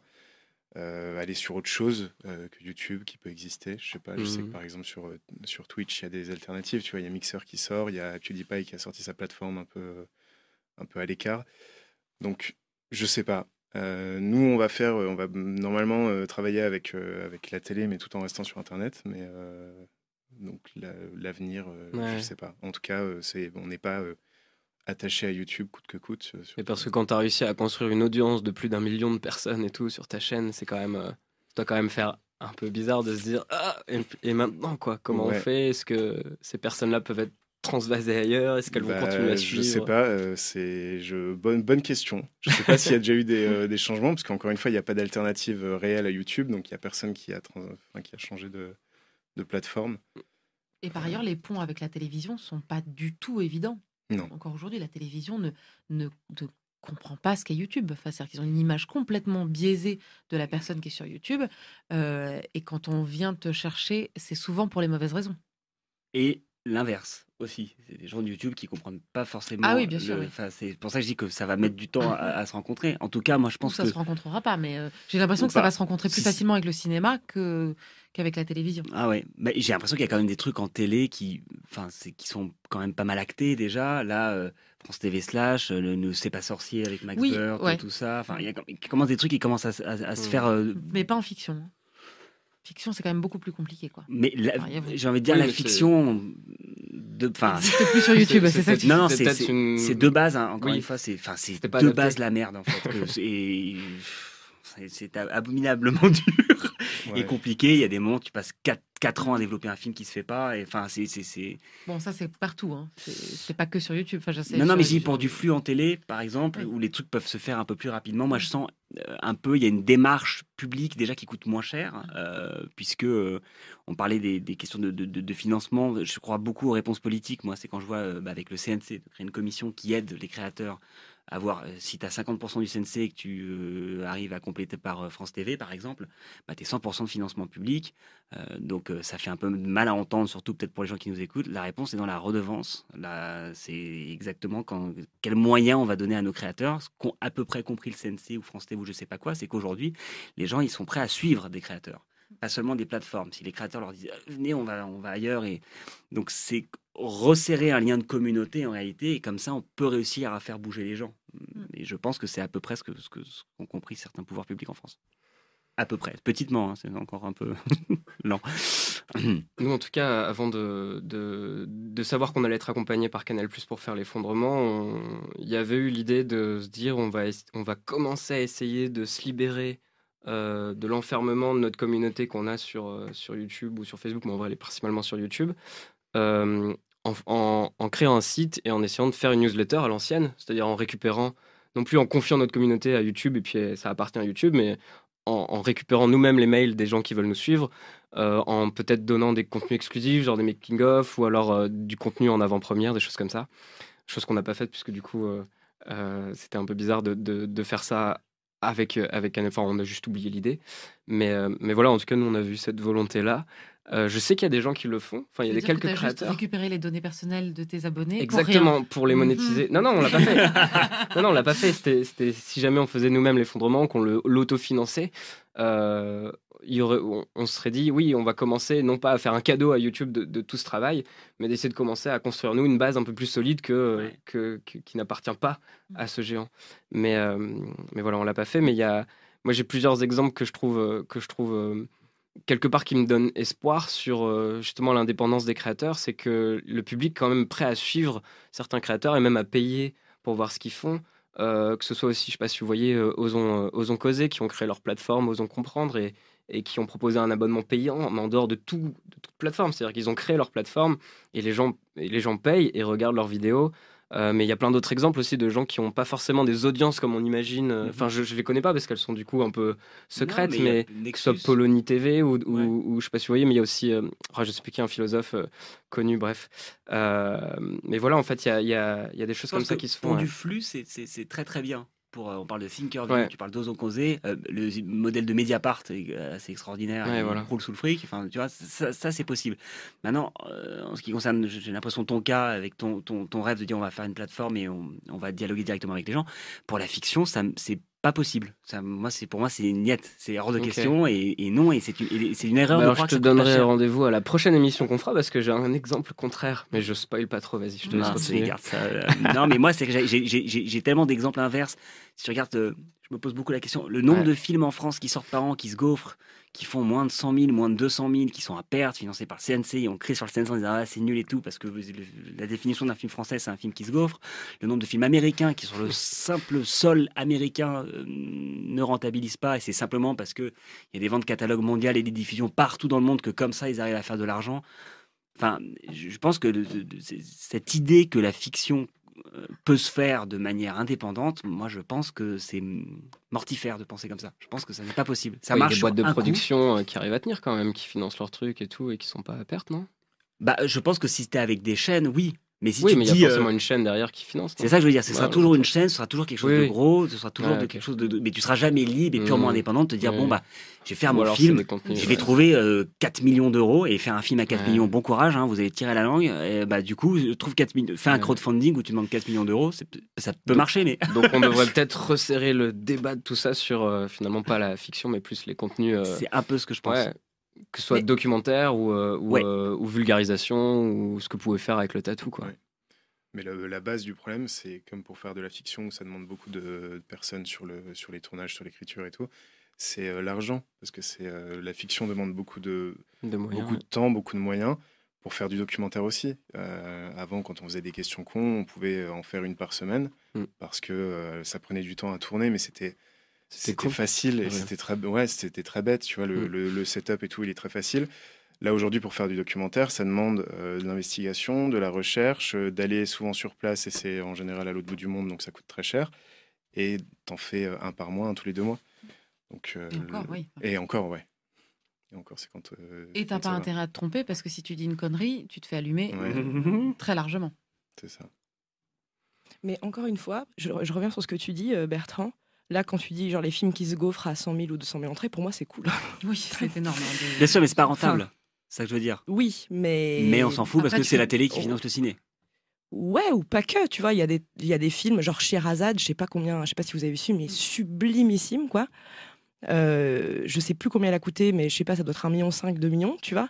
Et le film n'a pas fait énormément d'entrées en France. Et en fait, par contre, il était euh, césarisé. Euh, césarisé. Après, oui, mais après, tu vois. Bien sûr. Mais, en vrai, sinon, en fait, on, on, on, parlerait que de 10%. Enfin, heureusement qu'il y a une multiplicité de de création et de films et heureusement qu'il y a des films qui se vautrent tu vois ce que je veux dire je, je, dis pas qu'il faut pas les financer je dis juste que euh, ça apporte un autre regard sur ce qu'est la fiction c'est quelque chose de pas rentable qui marche pas qui se gaufre où tu passes 50 de ta vie et, ah oui, par contre, et vraiment la liste là tu me parles de Sherazade je pense que la liste des films dont personne n'a entendu parler est encore plus longue que mmh. celle-là et que c'est juste rentrer dans l'esprit euh, des gens, c'est quand tu vas avoir cette espèce de d'utopie de, te dire en fait c'est possible, je pense que tu vas devant des difficultés. Euh, ah oui oui par contre, mais moi je trouve ça, enfin après, c'est parce que moi, pour le coup, parlant du business model de ma boîte à moi, c'est euh, effectivement c'est beaucoup le flux et nos émissions qui me permettent de dégager un peu d'argent vite fait pour faire. Et encore, c'est vite fait hein, parce qu'on parle pas des budgets. Enfin, nous à Guillaume, on n'a pas les budgets de la télé des années 90, quoi. Euh, enfin, on n'a pas une villa à Miami tous les deux, je pense. voilà. Euh, mais le peu sert à faire du développement. Et par exemple, là, je bosse sur mon premier développement de long métrage, donc je suis hyper contente. Je sais que je vais en chier de ouf. je sais que ça va me prendre 5 ans mais le thème me passionne et si je me mange, tant pis. Et, que là, moi, j'en reviens à ce que j'étais euh, il y a en 2010 pour YouTube, où je vais passer 4 ans de ma vie, où je vais rien me gagner, potentiellement, je vais même carrément me bouffer, mhm. parce qu'en fait, j'ai trop envie de faire un long métrage, tu vois. Et là, je vais pas euh, attendre d'avoir des financements de la télé, parce que, un, je suis son père, euh, donc j'en aurai pas, en tout cas pas tout de suite et que du coup j'ai pas j'ai pas non plus envie d'attendre et que du coup je vais le faire bah, comme à l'époque d'internet au début enfin quand moi j'y étais au début de genre bah voilà je vais suer du cul euh, je vais aller rencontrer euh, tous les gens euh, des festivals qui ont des, petites bourses workshop des résidences d'écriture pour y aller avec mon scénariste trouver des solutions me dire que, euh, que moi je peux cumuler plein de casquettes parce que je suis prod délégué, prod exé, dire des prods, chargé de prod, régisseuse, assistante réelle. Enfin, toi, s'il faut, je le ferai. Et je le ferai mon putain de long métrage, tu vois. Mais par ailleurs, tu le feras pas à disposition gratuitement. Qui, moi Pour moi Non, je veux dire, le, ton long métrage, tu le mettras pas à disposition gratuitement. Tu ah non, non, Dans le... Parce qu'il y a aussi ça, il y, a eu, euh, il y a eu quand même Les Dissociés qui était quand même un tour de force. Bien sûr. De produire un long métrage euh, disponible gratuitement sur YouTube, qui par ailleurs a rempli des salles, puisqu'ils ont fait une tournée qui ouais, des salles. Donc ils ont un peu cassé le modèle. Sauf qu'en fait, c'est illusoire de penser qu'on peut faire Les Dissociés tout le temps. Complètement puisque d'ailleurs ça ne s'est pas fait, parce que le modèle économique n'était pas possible et qu'en fait faire croire aux gens qu'avec très peu on peut faire un long métrage, c'est vraiment leur, leur, leur, mentir, parce que en l'occurrence, une équipe exsangue et, un, business model qui fait qu'ils ne le referaient jamais. Enfin, Évidemment. Mais je pense que ça dépend. Enfin, de toute façon, je pense que tout le monde qui nous regarde ou écoute là savent bien qu'on parle. À chaque fois, c'est du cas par cas. Mmh. Enfin, évidemment que les dissociés, euh, les garçons le referaient pas. Euh, ça veut pas dire que c'était pas cool de le faire à l'époque, tu vois.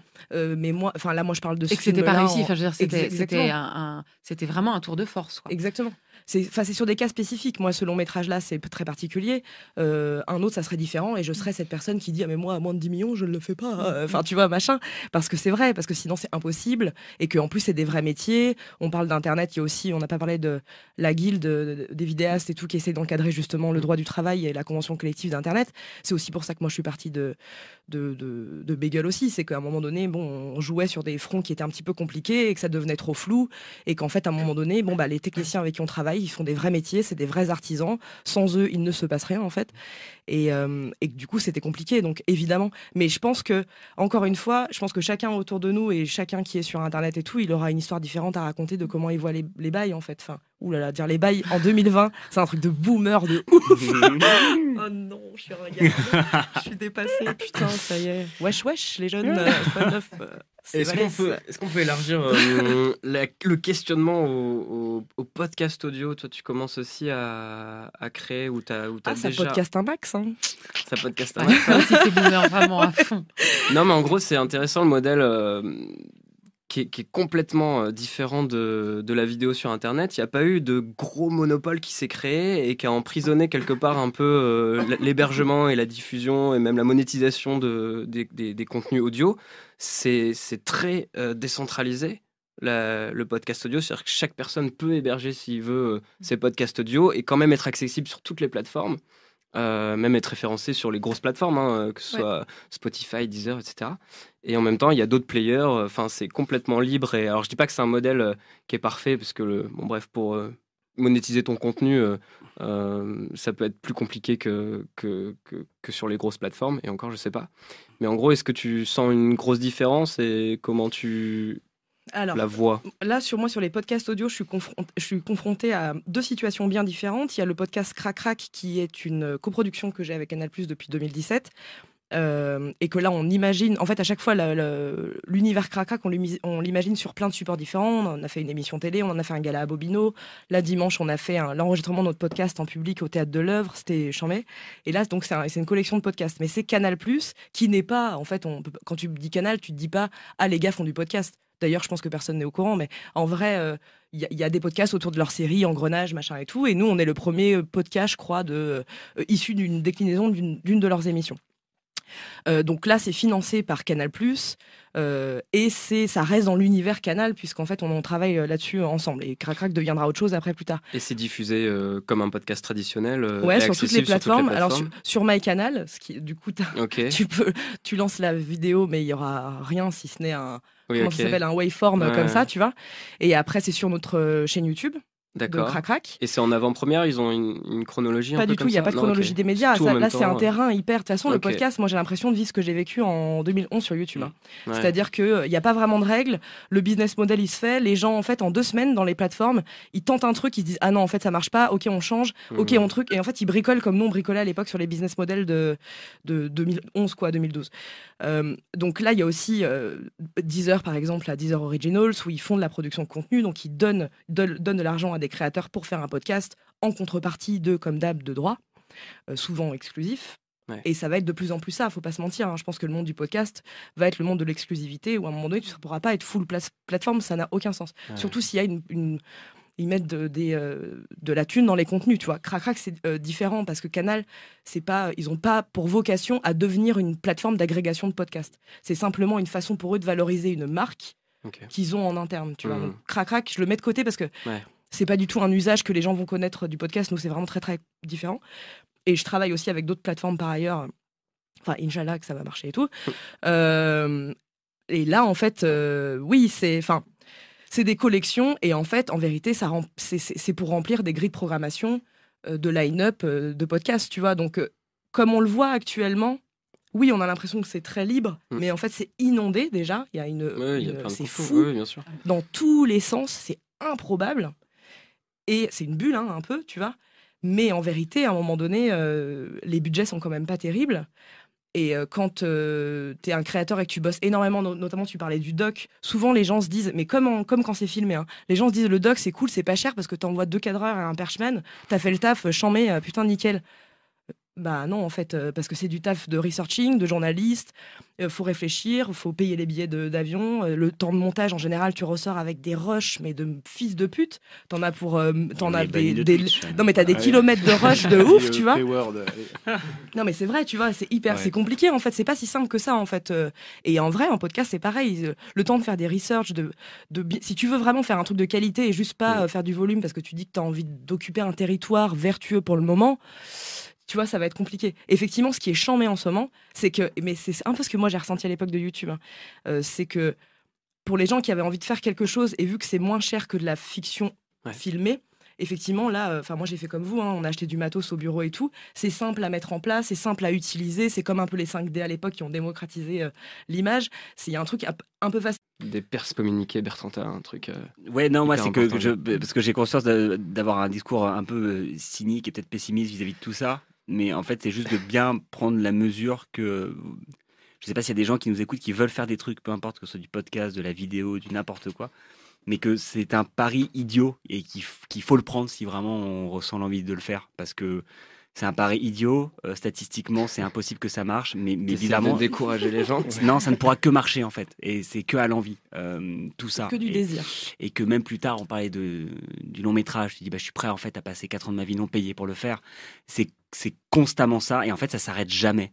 Et euh, on, on est on n'est jamais des gens en place avec des villas à Miami où on sera peut-être voisins ou en Ardèche. Euh, Ah, c'est pas pareil. je pense que c'est Ah. jamais ça. Du moins euh, je pense que ça se reconnaît. On sait les gens pour qui c'est ça on les voit et, et c'est bien pour eux mais mais mais mais euh, à notre niveau et au niveau de la plupart des gens du métier, c'est pas ça. C'est constamment un- une, une mise de sa propre vie et c'est super à faire si vraiment on, on y croit. Donc voilà, ça ne marchera pas, mais faites-le.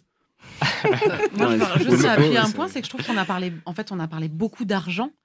Euh, et, et encore une fois, euh, le, le principe de la création, enfin, euh, globalement, tous les métiers qu'on fait là autour de cette table, si on voulait, on voulait gagner beaucoup, beaucoup d'argent, tu aurais continué ton école de commerce. Bien sûr. Tu aurais, Moi j'aurais continué euh, Sciences Po. et- voilà, et, et on aurait tous fait des choses très différentes. Donc, encore une fois, on a parlé quand même beaucoup d'argent. Ça, c'est à cause de Guillaume. Guillaume, c'est à cause de Guillaume. Il y a- que le cas. il y a que les cas. Il y a que les cas. Donc, Non, et qu'encore une fois, le- la notion de création, elle est en dehors de tout ça. Enfin, moi, j'ai lancé ma chaîne alors que j'ai une carrière par ailleurs. Euh, je l'ai lancée pas pour gagner de l'argent ou en vivre. Je l'ai lancée par conviction et pour transmettre des choses. Mmh. Donc évidemment, c'est frustrant quand c'est peu vu, mais la transmission et la création, elle est là. Le contenu, il existe. Euh, la fierté qui en découle euh, est là. Et surtout, c'est un tremplin pour faire d'autres choses. Ça amène des choses qu'on ne pourrait pas soupçonner. Parce que ça amène déjà le fait d'avoir produit, amène une confiance en soi, qui est déjà en fait un gain et, euh, et, euh, et une passerelle vers d'autres choses. Donc c'est ça aussi le côté positif de la création, quelle qu'elle soit, et même si elle n'est pas rentable. Clairement, ouais, pour rebondir, euh, je pense qu'on est tous d'accord sur ce constat que bah, on est tous là autour de la table des passionnés et on fait ça avant tout Mm. parce que c'est un jeu, on aime ça et on a choisi de faire euh, de notre métier, euh, de notre passion un métier. Mais du coup, oui, c'est pour ça que moi j'amène le sujet du financement, c'est que comment justement on arrive à en vivre et que. Comment font les gens qui n'ont pas de passion et qui c'est- veulent que juste de la c'est- thune C'est primordial, moi. C'est effectivement Ouais, de c'est parler primordial. d'argent, c'est primordial et c'est Oui, le- oui. c'est le, c'est le premier truc à avoir en tête. Le deuxième après la, la passion, Ouais, c'est Parce vraiment qu'on a l'argent. tous commencé, je pense, euh, par la passion, tu vois. Enfin, quand on a commencé à faire des, euh, des courts-métrages, Bah oui. c'est de la passion, ça l'est toujours aujourd'hui, sauf que aujourd'hui, je me verrais moins euh, créer un projet, mais veut amener une équipe technique et pas la rémunérer. et tout. Bénévole, Donc, bah oui. donc il Oui, y, a- mais- il y a une problématique de Quand tu débutes, financière. tu débutes toujours gratuitement. Enfin, je Toujours, ben, on l'a fait, on l'a fait On l'a plein de tous fois, fait euh, bien et, sûr. et, Et on continue moi, de je, le moi, faire. je continue de le faire. euh, Bon, quand là, tout le monde est- à- Ah non, personne. Ah non, Moi, je sauf. Bertrand. Moi, je suis payé. Ah, toi, t'es payé. Ouais, toi, t'es payé. Non, personne n'est payé. Moi, je suis payé. Mais Non, c'était pas le but en même temps. C'est ça. non, mais c'est qu'on on parle C'est de beaucoup beaucoup d'argent. C'est qu'en fait, la- Et la- l'argent là réfléchir de, on, on en a plein, on est content et tout ça. C'est que juste ça, ça contractualise. Et ça, c'est un truc qui libère beaucoup de l'engagement émotionnel, juste de dire, tu me fais ça, je te dois ça, je te rends ça, je te rends ça. Ça rend les choses très très claires. Et c'est pour ça que c'est vraiment très très important d'en parler. Donc euh, voilà, faut pas que ce soit tabou, surtout en création, il y en a. Exact. Euh... il a tué. j'ose plus rien dire.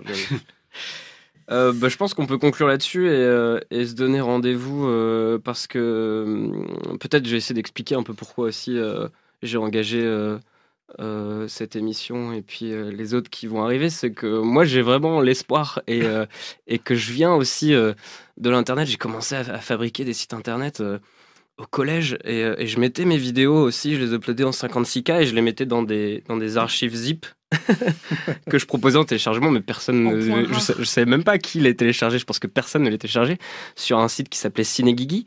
Et, euh, et, bah, et, dans l'émission, on a trouvé Cinegigi. Le, le, brainstorm de ce nom est génial. Oui, j'ai passé du temps. Avec son euh, Oui, Cinegigi. Et bref, et du coup, j'ai un peu euh, cette vision d'internet où, bah, à la base, c'était justement un espèce d'utopie, ce terrain euh, d'indépendance, de, création où tout le monde pouvait se créer son site, euh, que les sites avaient la même valeur, qu'il y a eu le flux RSS qui est arrivé, qui a, fait naître les podcasts audio, même si ça n'a pas été embarqué. Enfin bref. Et du coup, j'ai envie, et, avec Réa qui est, hors champ, qu'on a entendu tout à l'heure, d'amener la réflexion plus loin et de se dire est-ce que, est -ce que Internet mériterait pas quelque chose de, plus beau et, plus vertueux? Est-ce qu'on n'aurait pas les moyens euh, de le créer? Est-ce que les, créateurs euh, qui finalement font vivre euh, ces plateformes, est-ce qu'on n'aurait pas les moyens, nous, en transitant ou en, Enfin voilà, il y a, une utopie et un idéal de démonopoliser le secteur? Parce que je pense quoi, il y aurait moyen de. J'ai l'impression qu'il y a moyen. Enfin, en tout cas, tous les outils existent et il y aura d'autres émissions. Enfin, donc la prochaine, ça serait, ça va être le 17 mars. Et il y aura Guillaume Hydro, du coup de la Guilde des vidéastes, qui sera là. Euh, il y aura aussi euh, Arthur de l'Abbaye qui, qui a bossé chez Black Pills et qui travaille chez Bobby Pills maintenant et qui a un super retour d'expérience. Et, et, j'en dis pas plus parce que je vais, je vais, je vais pas savoir dire la vérité, donc je préférais qu'il le dise. Et normalement, ce sera confirmé, mais il y a aussi Roswell à Gojro de la SACD. Donc voilà, du coup, on pourra parler un peu, aller un peu dans d'autres voies pour discuter tout ça. Et après, on aimerait faire une troisième émission avec des gens justement qui viennent du web, de, des développeurs, des gens du libre, euh, de Framasoft, euh, euh, peut-être de la Quadrature. On les a pas encore contactés. S'ils regardent, voilà, c'est un, message. Mais de voir justement, il y a des tentatives en effet, que ce soit de PeerTube, mais il y a aussi plein de plateformes qui se créent. Et l'idée, ce serait pas de, Enfin, en tout cas, le, mouvement qu'on essaie de créer, c'est pas de, recréer un énième monopole dans lequel on va re-enfermer des créateurs dedans avec un modèle économique euh, euh, qui est déjà tout réglé, euh, publicitaire, avec une seule régie pub, mais justement de réfléchir un peu à ce qu'étaient les bases d'Internet, c'est-à-dire chacun peut faire son site avec son blog, choisir sa régie publicitaire ou alors accrocher un, truc de crowdfunding dessus ou alors faire un abonnement payant.